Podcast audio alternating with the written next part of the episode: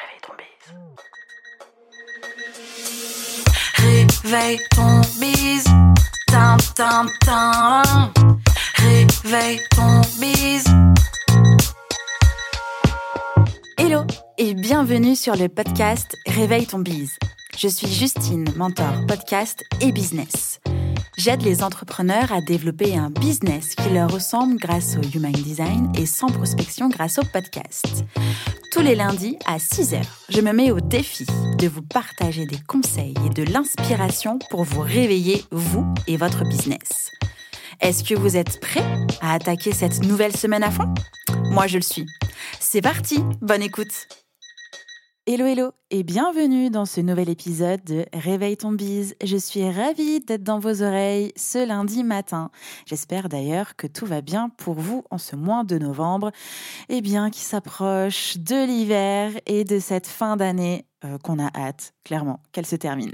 Dans l'épisode d'aujourd'hui, j'ai envie d'aborder avec vous comment apprendre à prioriser ses tâches pour gagner en efficacité.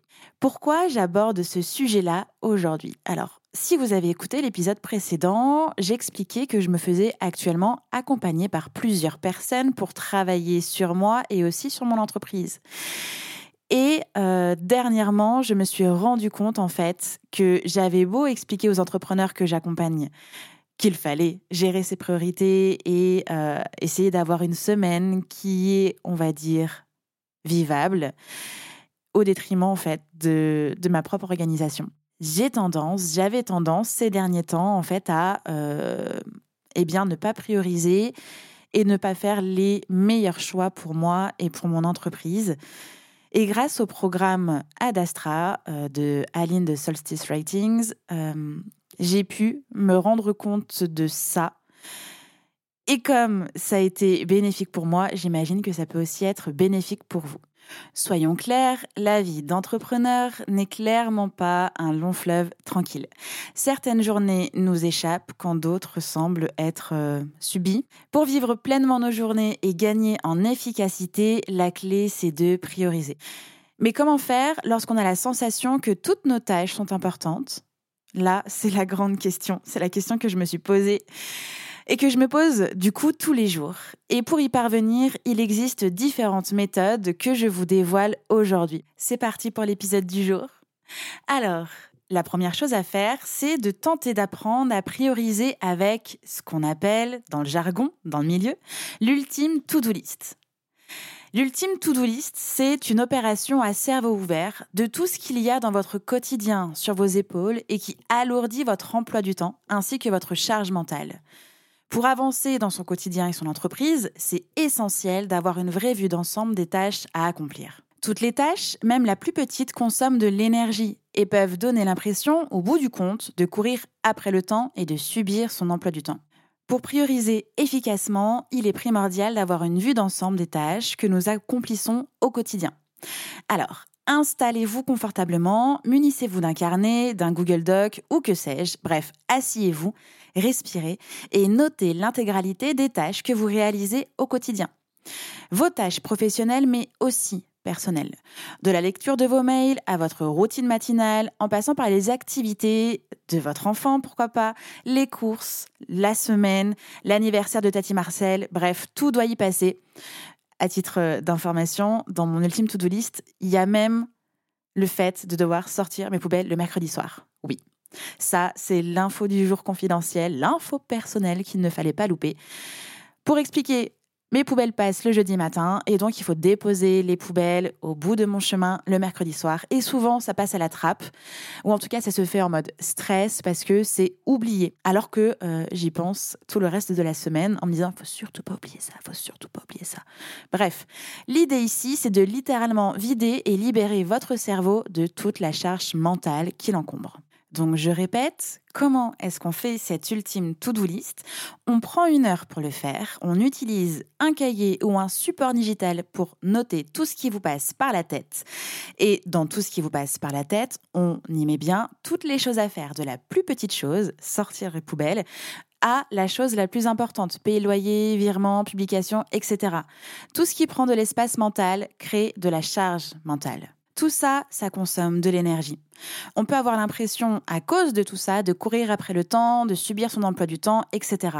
Sur cette ultime to-do list, il doit y avoir au moins une cinquantaine de choses. Donc, vous partez du lundi matin quand vous vous réveillez et vous arrêtez au dimanche soir quand vous allez vous coucher. Et vous prenez tout ce qui se passe dans ce temps-là. Une fois que cette liste est terminée, eh bien, c'est l'étape classification par catégorie. Vous pouvez les classer soit par colonne, soit par couleur. Alors, imaginons dans la colonne 1 ou la couleur numéro 1, vous mettez toutes les tâches qui durent moins de 2 minutes et qui peuvent être réalisées immédiatement.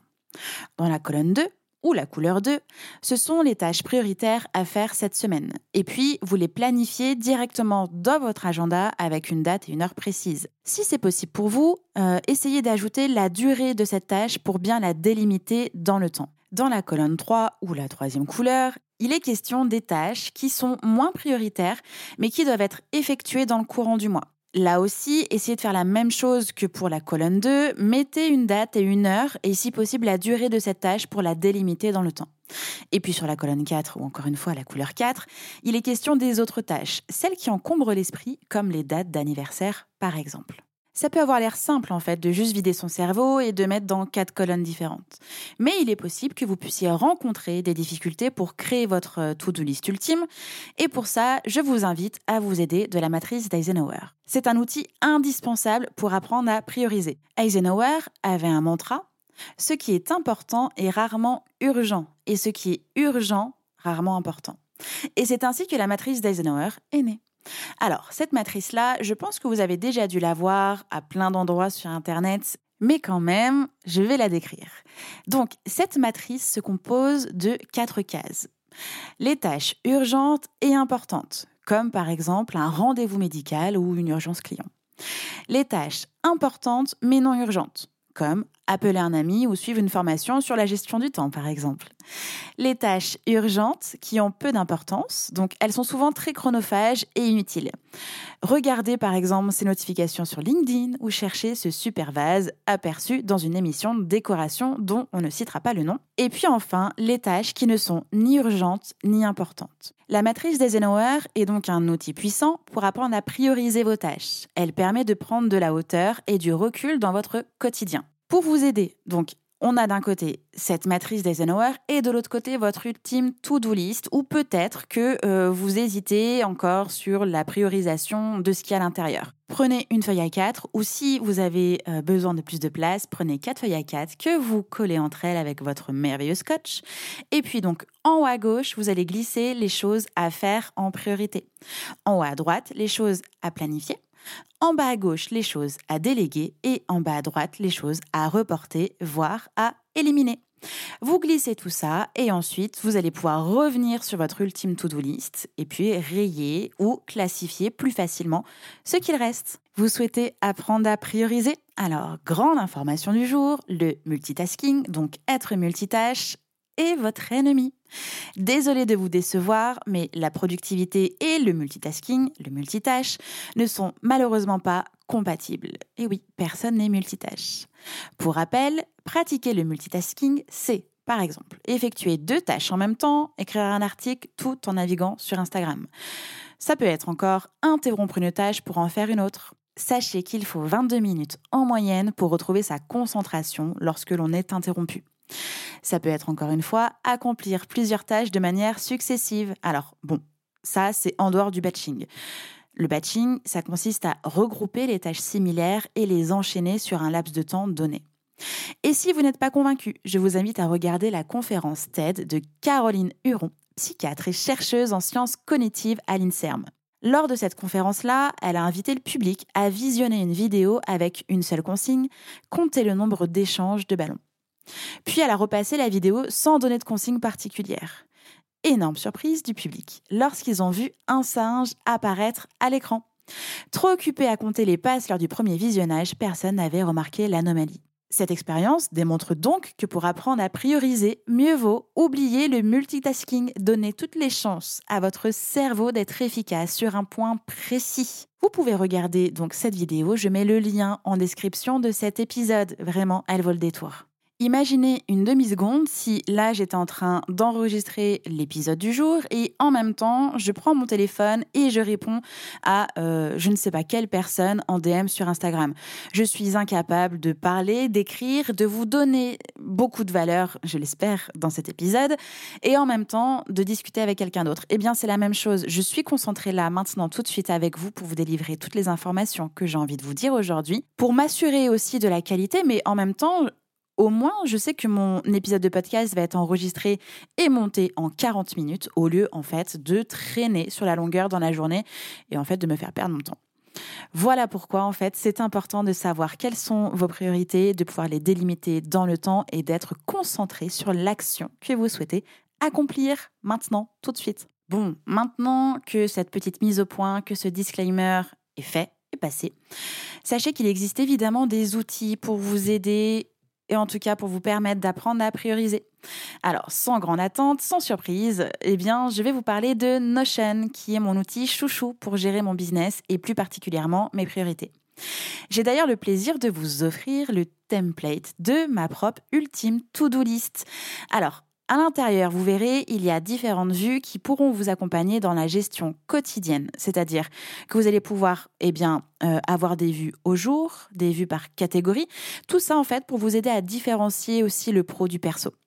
Vous pourrez y ajouter des tâches récurrentes et prioriter vos actions selon la matrice d'Eisenhower. Elle n'est pas belle la vie?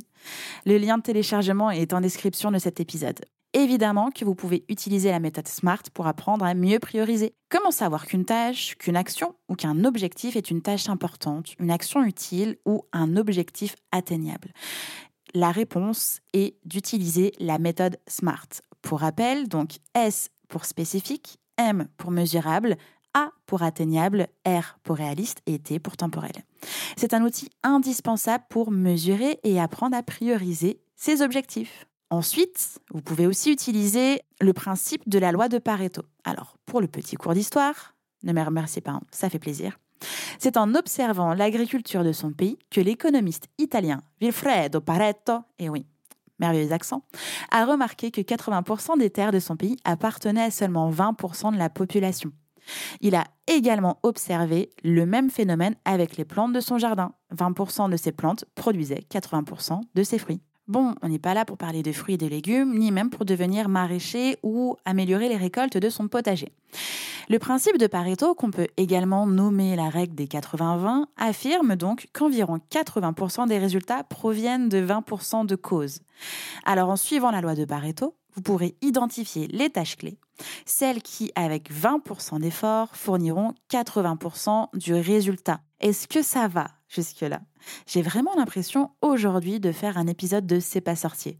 Incroyable avant de se quitter euh, pour aujourd'hui, j'ai envie de vous faire une petite recommandation lecture, donc de lire The One Thing pour vous aider à apprendre à prioriser. Si on met de côté l'aspect développement perso américain en mode vendeur de rêves, le livre de Carrie Keller et Jay Papazan, alors je pense que c'est comme ça que ça se prononce, est un outil intéressant pour apprendre à prioriser ses tâches et ses objectifs. Je ne dirais pas que la promesse d'obtenir une méthode de pro pour enfin passer à l'essentiel afin d'avoir une efficacité hors norme et une lucidité qui permet de mieux profiter de la vie est tenue, mais je dirais surtout que ce livre offre des pistes de réflexion et des perspectives très intéressantes. Et ce que je retiens, en tout cas, parce que je suis encore en train de, le lire, je prends du temps pour le lire parce que je prends des notes, je réfléchis, je fais des retours en arrière, tout ça. Mais euh, ce que j'ai envie de vous livrer aujourd'hui, c'est la question essentielle que vous pouvez vous poser maintenant tout de suite. Prenez de quoi noter. La question est quelle est la chose essentielle que je peux faire de telle sorte qu'en la faisant, tout le reste deviendra plus simple, voire inutile? Et cette question-là, vous pouvez vous la poser pour votre vie spirituelle, pour votre santé physique, pour votre vie privée, pour vos relations, votre travail, votre entreprise ou encore pour vos finances.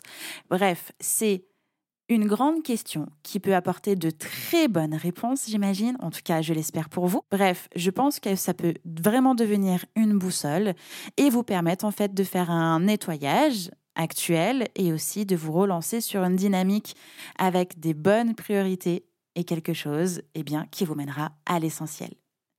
J'espère que cet épisode vous a plu. Si vous souhaitez vous faire accompagner dans cette démarche-là, je vous rappelle qu'il reste deux places supplémentaires de Réveille ton bise le coaching pour les trois prochains mois. Je vous remercie pour votre écoute. Je vous souhaite un bon lundi, une belle semaine et on se retrouve la semaine prochaine avec petite info, une petite surprise. Bonne semaine. Ciao. J'espère que cet épisode vous a plu. N'hésitez pas à partager le podcast à une personne qui veut aussi se réveiller avec vous. Retrouvez l'ensemble des informations et des liens en description de l'épisode ainsi que sur le site internet www.justinarma.com. Si vous avez des idées, des suggestions ou si vous avez juste aimé cet épisode et que vous voulez me le dire, direction Apple Podcast pour laisser un commentaire et des petites étoiles. Vous pouvez aussi me laisser des petits mots sur Instagram au nom de Justine-du-bas Arma avec deux A ou par mail à l'adresse hello@justinarma.com. N'oubliez pas de vous abonner à Réveille ton bise sur votre plateforme d'écoute préférée pour ne pas louper votre réveil. On se retrouve lundi prochain, 6h, pour un nouvel épisode. Bonne semaine. Ciao